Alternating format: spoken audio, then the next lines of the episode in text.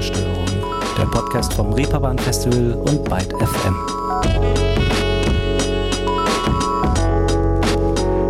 Hallo ihr Lieben und herzlich willkommen zu einer neuen Folge Ruhestörung. Dass Hip-Hop und Jazz eine harmonische Einheit bilden können, das ist schon lange bekannt und wurde in den 90ern zum Beispiel von Bands wie A Tribe Called Quest.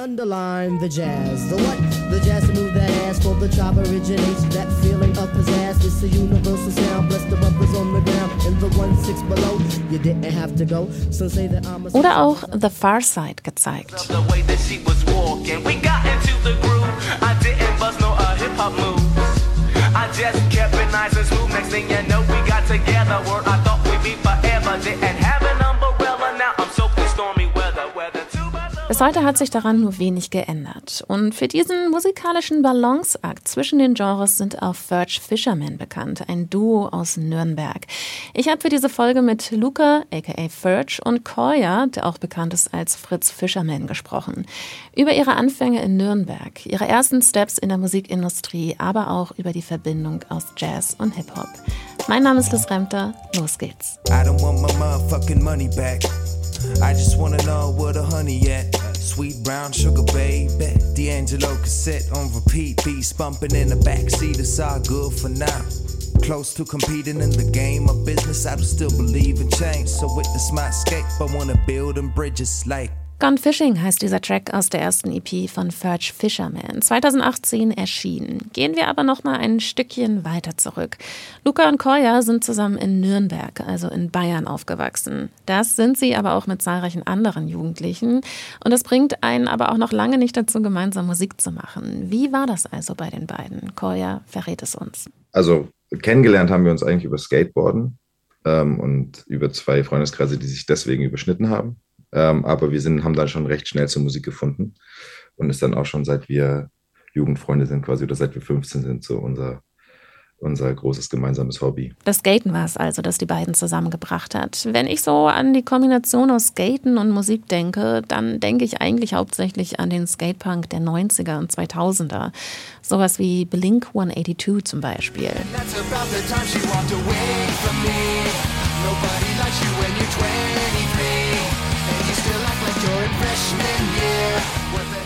Oder aber auch das hier.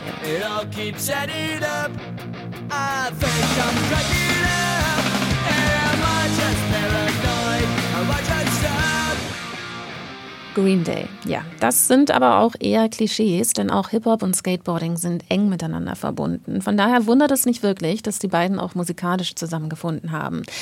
Aber ein Album hatte es den beiden dabei besonders angetan. Ich glaube, ein Album, was, was äh, auf jeden Fall auch eine Verbindung vielleicht zwischen uns beiden herstellt, ist von The Roots How I Got Over. Das habe ich auf jeden Fall eine Zeit lang sehr viel gehört. Und ich glaube sogar, Colli, dass du mir das gegeben hast, damals irgendwie auf CD noch oder so. Ja, das, das war auf jeden Fall ein Album, was mich stark geprägt hat in der Zeit. The Roots sind dem einen oder anderen vielleicht ein Begriff, schadet aber trotzdem nicht, da noch mal kurz reinzuhören. Yo, I try to get it how I live it. A lot of people counting on me kinda like a digit. It's a cold world, I'm not fronting like it isn't. It's no time for coming up shorter than a midget. Y'all know I'ma raise the bar though, like Bridget. See there a star go, don't blink, you might miss it. It's precious cargo, you gotta be strong to lift it. The light comes in different types, be more specific. Shit, I'm Black Thought, what could be more prolific? So klingen also The Roots, eine Hip-Hop-Band, die ihren eigenen Stil Organic Hip-Hop nennt. Anfangs haben sie vor allem Jazz und Rap in ihren Tracks gemischt. Und wenn ich mir die Musik von The Roots und Ferch Fisherman anhöre,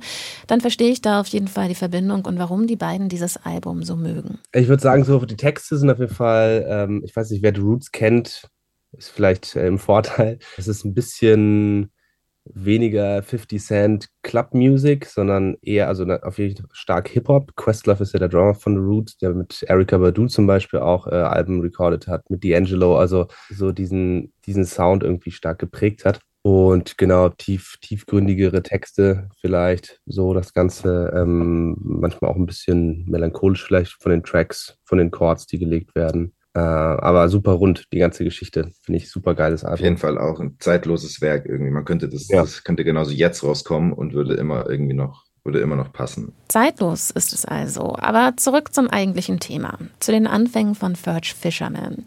In Nürnberg haben die beiden sich also mit 15 beim Skaten kennengelernt und dann auch festgestellt, dass sie musikalisch auf einen Nenner kommen. Zumindest erstmal beim Musikgeschmack. Aber irgendwann muss es ja auch so weit gewesen sein, dass sie nicht nur ähnliche Musik mochten, sondern sich selbst auch hingesetzt haben, um selbst Musik zu machen. Die Erinnerung daran ist nicht mehr ganz da, aber zumindest an den ersten Song schon. Ja, also ich glaube nicht so hundertprozentig direkt, wie das abgelaufen ist. Also den ersten Song weiß ich noch sehr gut. Den gab es auch noch recht lange auf YouTube. Ich glaube, mittlerweile haben wir den endgültig äh, in die, ja, auf die Festplatte verbannt, aber irgendwo schlummert der noch. Genau, wir haben damals mit einem, äh, mit einem Kumpel von uns, Lenz, äh, auch als Lenzelot, auch ein Rapper, äh, bekannt. Mit dem haben wir das Ganze quasi gestartet, immer so das Dreiergespann. Und äh, ja, wie ging das zusammen? Also es war ganz oft irgendwie bei mir dann im, im, äh, im Zimmer, irgendwie bei meinen Eltern. Und dann haben wir uns da irgendwie reingehockt. Ich habe irgendwie ein paar Loops in GarageBand zusammengeschoben und äh, die Jungs haben dann Texte ge ge geschrieben und äh, dann haben wir das irgendwie recorded. Klassisch im Kinderzimmer hat es bei den beiden also angefangen oder eher im Jugendzimmer. Den ersten Song konnte ich leider nach kurzer Recherche wirklich nicht mehr finden. Lenz oder Lancelot, von dem Luca hier redet, war aber auch Teil des Skate Crew, aus der dann wiederum auch das vorherige Musikprojekt entstanden ist, wie mir Koya erzählt. Fly Penguin. Bevor uns Koya aber mehr dazu erzählt, hören wir da auch erstmal rein.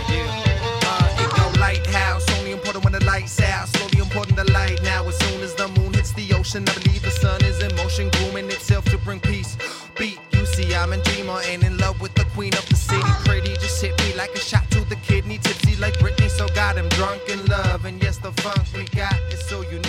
Also Flying Penguin war im Endeffekt einfach oder ist der, war der erweiterte Freundeskreis von allen, die Lust hatten, Musik zu machen. Und war dann aber auch mehr als nur ein Kollektiv, war auch eine aktive Band eben zu der Zeit. Und Forge Fisherman ist so ein bisschen das, was davon übrig geblieben ist, von den Leuten, die dann den Fokus weiter auf die Musik gelegt haben, versus vielleicht auch einfach in der Nähe waren, erreichbar waren.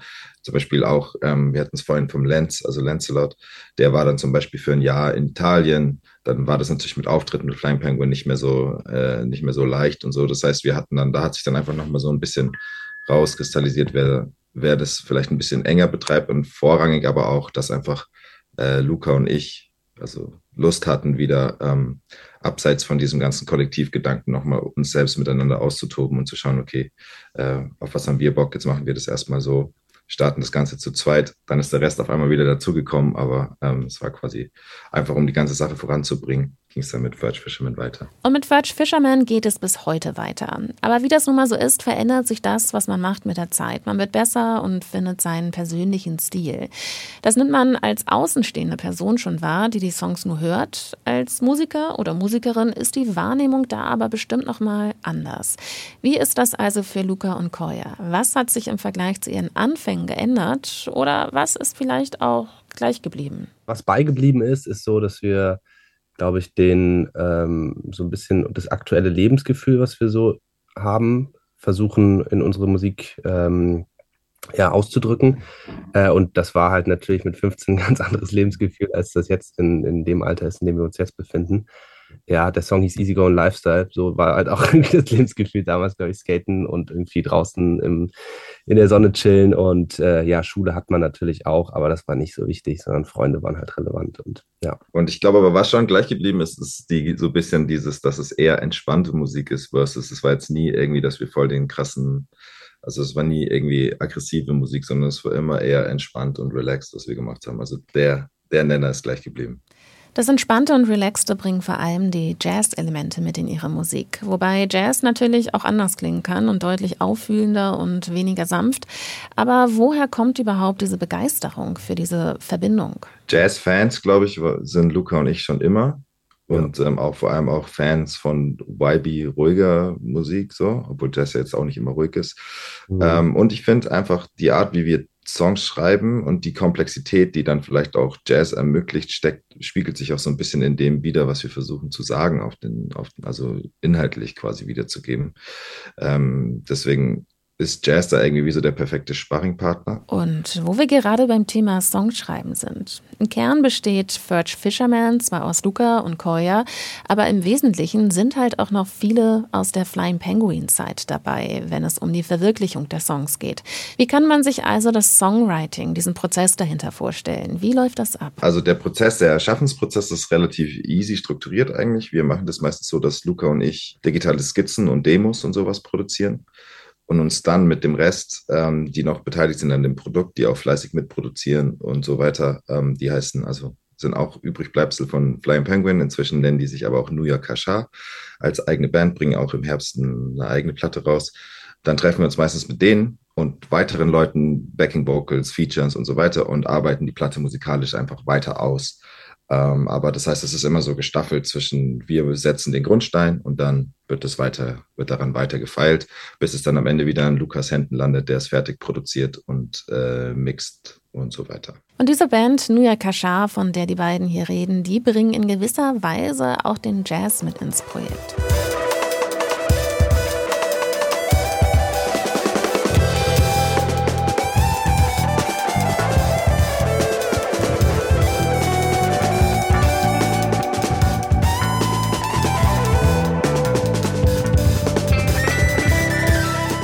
Ein Ausschnitt aus der Live-Studio-Session von Nuya Kashar. Und neben einem Remix von einem Ferch Fisherman-Track auch der einzige Song der Band, der bisher online ist. Nuya Kashar sind auch gleichzeitig die Live-Band von Ferch Fisherman. Und vielleicht könnt ihr es euch nun nach diesem kleinen Ausschnitt schon vorstellen, dass dadurch die Energie bei einem Ferch Fisherman-Konzert anders ist als im Studio. Es entwickelt halt auch eine ganz andere Energie live als dann auf den Studio-Recordings ist quasi. Also in den Studio Recordings ist es ja alles sehr entspannt und dann die Möglichkeit, das mit Liveband aber auf die Bühne zu bringen, heißt, man hat auch die Möglichkeit, dass Songs mal mehr, mehr nach vorne gehen, ein bisschen angepasster sind an die Playtime, die man hat, wenn man jetzt später spielt und so, dass das Ganze halt äh, variabel ist und ein bisschen mehr Dynamik aufnimmt. Ähm, genau, das heißt, da ist auch so ein Main-Unterschied. Da gibt es dann auch andere Arrangements zum Teil und so. Und das macht ja auch oft den Reiz von Konzerten überhaupt aus, dass die Songs dann live doch noch ein bisschen anders sind als die Studioaufnahmen. Trotzdem bleiben die Songs von Ferch Fisherman weibig und ruhig und sind jetzt keine Banger, die durch die Decke knallen. Müssen sie ja auch nicht. Als ich das erste Mal ihre Songs gehört habe, war ich gerade abends beim Kochen und dachte mir, das ist jetzt genau die richtige Hintergrundmusik für diesen Augenblick. Und eine kleine Umfrage in meinem Bekanntenkreis hat ergeben, dass ich da auch tatsächlich nicht die Einzige bin, der das so geht. Aber ist es nicht nervig oder vielleicht sogar manchmal frustrierend, wenn die Musik so wahrgenommen wird? Da steckt schließlich doch viel Arbeit dahinter. Ja, ich finde, ich, ich verstehe den, ich habe da neulich mal mit so ein paar Freunden von uns, die vorrangig so Lo-Fi-Sachen machen, die in Playlists drin sind, die heißen wie Beats to Sleep To, ähm, wo man dann natürlich sich die, ähm, wo die sich die Frage gestellt haben, so, okay, die Leute hören es gar nicht, die schlafen, währenddessen die Musik läuft. Aber ähm, dass das einem so ein bisschen äh, kratzt, weil man sich denkt, ich gebe mir da total viel Mühe und ähm, dann ist es nur so, ein, so, ein, so eine Nebenerscheinung. Ähm, verstehe ich irgendwie, aber ich finde es auch tatsächlich irgendwie total schön, weil ich das Gefühl habe, wenn man es alltagsbegleitend hören kann, dann gibt es vielleicht auch das Potenzial, dass es eine prägende Musik wird über eine gewisse Phase oder man das Gefühl hat, so, ach krass, das habe ich während meiner Zeit in der und der Wohnung in Hamburg äh, zum Frühstücken immer gehört und wenn ich das fünf Jahre später nochmal anmache, dann bin ich wie so zurück teleportiert in diese Zeit. Ähm, ich glaube, dass das auch voll der schöne Nebeneffekt sein kann ähm, dass es eben Musik ist, die jetzt nicht komplett den Raum einnimmt, so dass man nur das machen kann, wenn die läuft, sondern man eben auch Sachen nebenher machen kann. Also ich glaube, das ist, das muss, muss man auch akzeptieren oder das ist, da ist ja auch ein bisschen Fakt. Wir machen jetzt keine Musik, die du dir irgendwie äh, super laut aufdrehst und dazu, weiß ich nicht, äh, durch die Wohnung rennst. Äh, und das ist auch total in Ordnung, weil irgendwie ist das Musik, auf die man, finde ich, sehr gut ähm, hören kann, auch natürlich, was die Inhalte auch angeht, die, die Colli halt reinbringt in seinen Texten. Und gleichzeitig ist es auch total in Ordnung, wenn man sagt, man lässt es halt äh, nebenher laufen und es macht eine entspannte Atmosphäre irgendwie. Das finde ich total in Ordnung. Apropos Inhalte. Als Ferch Fisherman gibt es aktuell zwei Alben. Das erste ist im Mai 2020 erschienen, also quasi zum Lockdown und heißt Blinded by the Neon. Ein Konzeptalbum und eine Rap-Hommage an die Kunst des Geschichtenerzählens. Thematisch rappt Fritz Fisherman, also Kolja, hier über die schwankenden Gefühle seiner Selbstwahrnehmung gegenüber und sein ebenso ambivalentes Verhältnis zu seiner eigenen Kunst. Hey, I'm surprised by the way I react. They throwing paper like roses. Both of us is entertainers in the showbiz, I guess. A couple stars tatted on the back, it's like a broken promise. The way she move got me focused on it. Uh, steady moving cause they throw cash. She's not making moves though. She's feeling too old. It's in the process. Both of us is entertainers in the showbiz, I guess. Und auch das zweite Album ist nicht weniger komplex. Letztes Jahr ist es erschienen und heißt Duality. Wenn man das einfach übersetzt, wäre die Bedeutung Dualität, also eine Zweiheit oder Doppelheit. Koya hat mir aber verraten, dass dieser Albumtitel wohl für die ein oder andere Diskussion gesorgt hat. Ähm, genau, da gab es ähm, habe ich auch ein paar interessante Diskussionen geführt, weil der Begriff viel weniger sagen sollte, dass es immer nur zwei Dinge gibt, als dass es einfach mehrere Seiten zu einer Sache gibt. Es gibt selten, ist eine Sache nur eins. Und die Platte beschäftigt sich inhaltlich sehr viel mit Widersprüchen. Ja, das fängt an bei dem Wahrnehmen von Privilegien, die man hat und irgendwie die genießen und gleichzeitig irgendwie damit kämpfen oder damit zu kämpfen haben, was, was heißt es dann im Umkehrschluss, was habe ich für Verantwortungen deshalb und so. Also ich glaube, es geht viel um so Widersprüchlichkeiten, die aber irgendwie in einer Sache drinstecken und das, deswegen der Titel. Kolja hat es schon angerissen. Auf Duality geht es sehr viel um Widersprüche. Ähnlich selbstreflektiert wie das Debütalbum ist es ein Selbstporträt eines Musikers, der in einer Wohlstandsgesellschaft im globalen Norden aufgewachsen ist. Es geht also auch viel um Privilegien.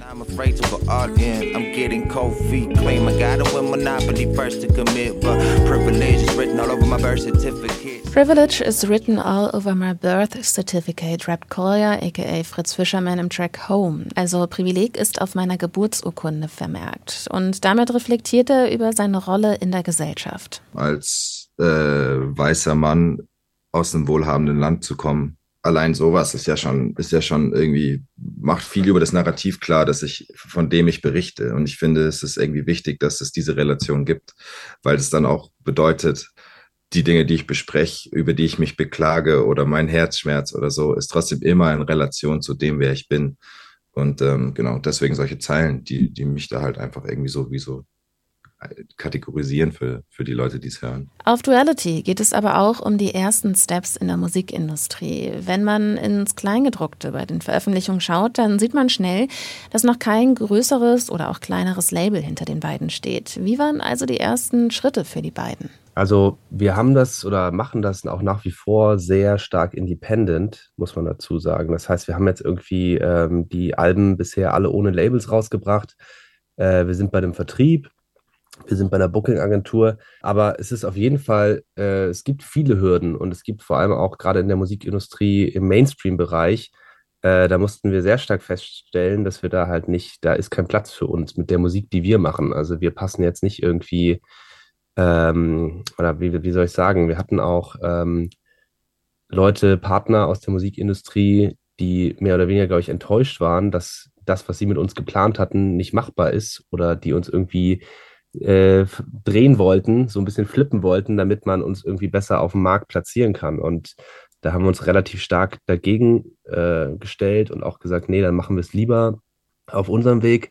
Ja, brauchen vielleicht ein bisschen länger, um an den Punkt zu kommen, aber haben, sind dafür irgendwie mit unserem Gewissen rein und machen halt die Musik, hinter der wir auch zu 100% stehen können. Das würde ich sagen, ist auf jeden Fall eine Sache, die wir lernen mussten. Also es gab von Labels Angebote, es war jetzt keine Major-Label-Angebote, es gab aber auch Verlagsangebote von Majors, die dann in Richtung von Ghostwriting, produzieren für andere Leute und sowas ging. Also so, wo man gemerkt hat, wir als Musiker sind da jetzt irgendwie interessant, ähm, aufgrund von vielleicht einem Qualitätslevel oder aufgrund von Potenzial, das man da erkennt und gleichzeitig aber auch immer mit der Feststellung, okay, das, ihr bedient halt eine Nische und diese Nische hat ein, hat einen Limit, zumindest in Deutschland. Das sieht in anderen Ländern natürlich anders aus, aber ähm, deswegen äh, euch für die Kunst, die ihr macht, unter Vertrag zu nehmen und an das Produkt zu glauben, so mainly, das war jetzt meistens das Feedback, dass wir das eher nicht bekommen haben. Ähm, oder dass das als nicht realistisch angesehen wird. Ähm, ist auch voll okay, aber es war natürlich irgendwie auch so ein bisschen, da denkt man sich natürlich, okay, ja, dann hätte man sich das Gespräch vielleicht auch sparen können, weil wir natürlich schon auch Lust haben, weiterhin das zu machen, auf was wir auf was wir wirklich Lust haben und nicht, nicht uns verbiegen lassen wollen. Und wenn man von Fudge Fisherman liest oder auch spricht, dann ist auch häufig die Rede von einem internationalen Sound. Auch die Features, die es bisher auf den Alben gibt, deuten in diese Richtung. Mit dabei ist zum Beispiel der japanische Jazz-Trompeter Takuya Kuroda. Hier auch zusammen mit dem Rapper Black Milk aus Detroit. When I found I was blinded by her like all my life, I realized the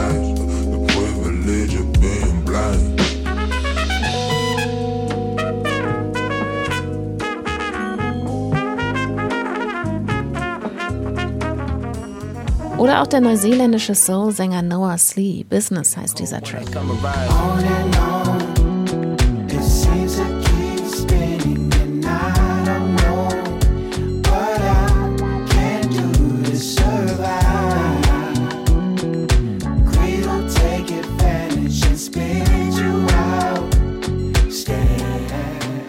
Die Frage ist ja, wie kommen diese ganzen Zusammenarbeiten, diese ganzen Features eigentlich zustande? Von Black Milk beispielsweise waren wir Vorband äh, in Nürnberg, daher war dann ganz loser Kontakt da zu dem Management. Dann haben wir da halt einfach eine Mail hingeschrieben, dem hat der Song gefallen. Dann hat er da halt einen Vers geschrieben. Ich glaube, das war auch während Corona noch ein bisschen leichter tatsächlich, weil niemand wirklich was zu tun hatte.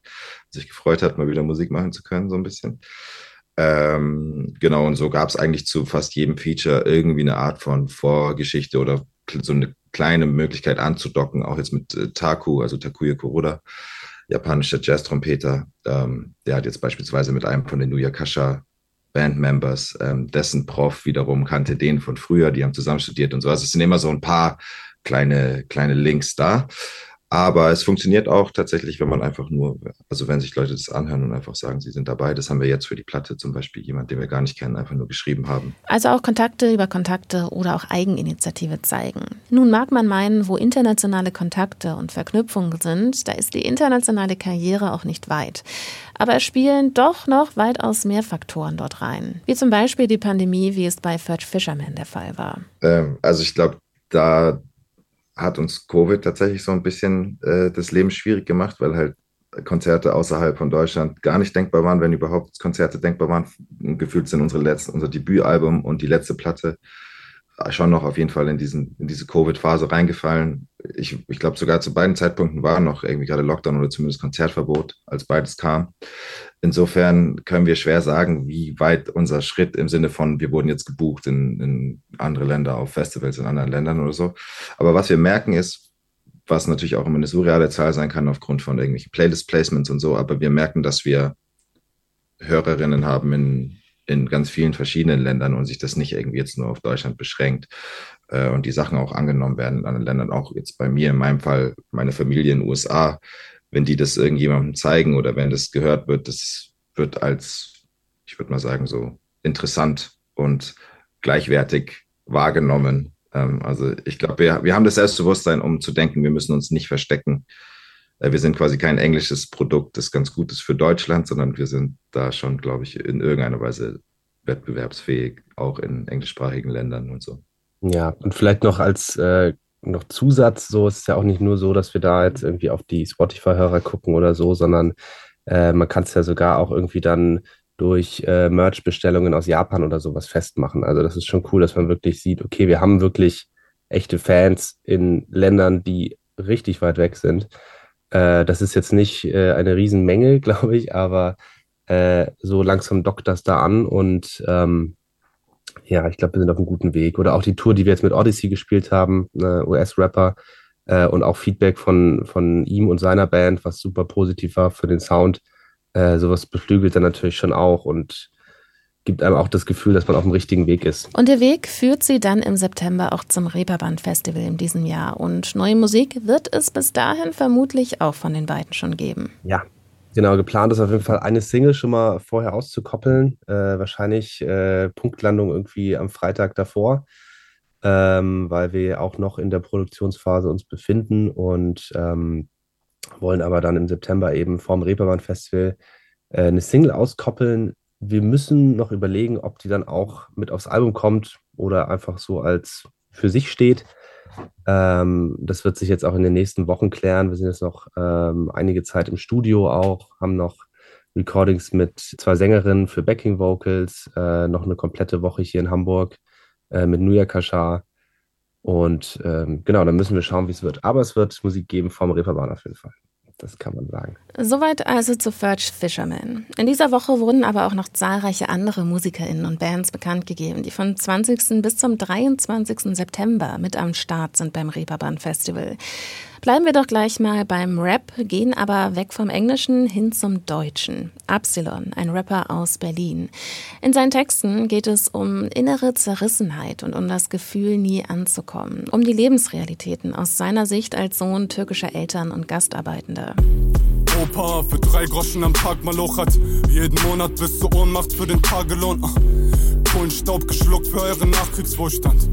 Minusgrade draußen, Minusgrad im Thorax, einsame Kanacken in der Arbeiterbaracke. Tag für Tag am Markampf für das Kapital Köfte heißt dieser Track von Absalon. Und ähnlich wie bei Absalon geht es auch beim britischen Rapper Jesse um Lebensrealitäten. Jesse Greenway heißt er eigentlich mit bürgerlichen Namen und in seinen Tracks rappt er unter anderem über verwerfliche Medien und den krankhaften Optimierungswahn. Uh, Gen Z, Gen sniffing ketamine off a key and them valley bars ain't for my sleep. Fuck school, ain't been in all week. Pills got me grinning all, grinning all teeth. 15 with a Rambo, 35 years. How you make another kid disappear? Piss in the park off a six pack of beer. Madness of youth when your mom isn't here. I don't wanna grow up. Wanna do video. Gehen wir aber mal weg vom Hip-Hop und bleiben aber in Großbritannien. Mad Mad Mad heißt ein Trio mit dem Motto Artistic Hedonism, künstlerischer Hedonismus also. Was man sich darunter vorstellen kann, ist Kunst und Lust, die in Kombination mit dem manchmal etwas seltsamen Fusion der unterschiedlichsten Genres der Band eine gewisse Euphorie erzeugen kann, wie auch beim Track Guan.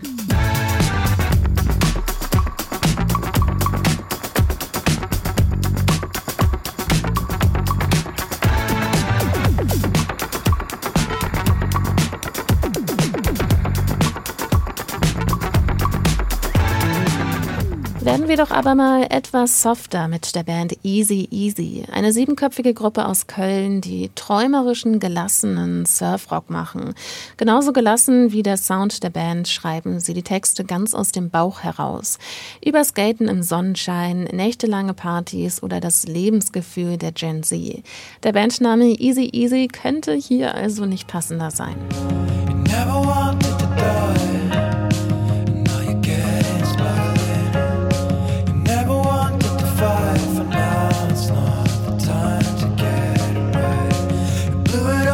side.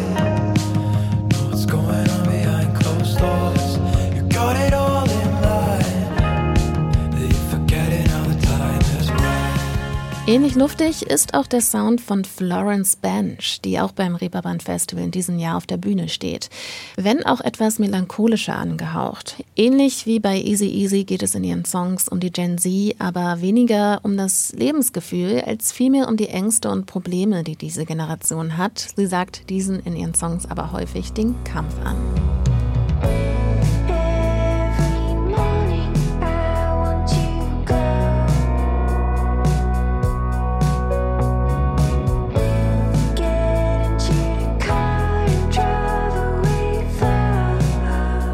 Road Trippin' heißt dieser Song von Florence Bench. Und wenn euch nun interessiert, wer noch so beim Reeperbahn Festival in diesem Jahr am Start ist, dann hört entweder bei einer der vorherigen Folgen zum Line-Up vorbei oder aber auch ihr schaut ganz einfach auf der Seite vom Reeperbahn Festival vorbei. Dort findet ihr alle bisher bekannt gegebenen Acts. Ich verabschiede mich nun. Abonnieren nicht vergessen, wenn euch Ruhestörung gefällt.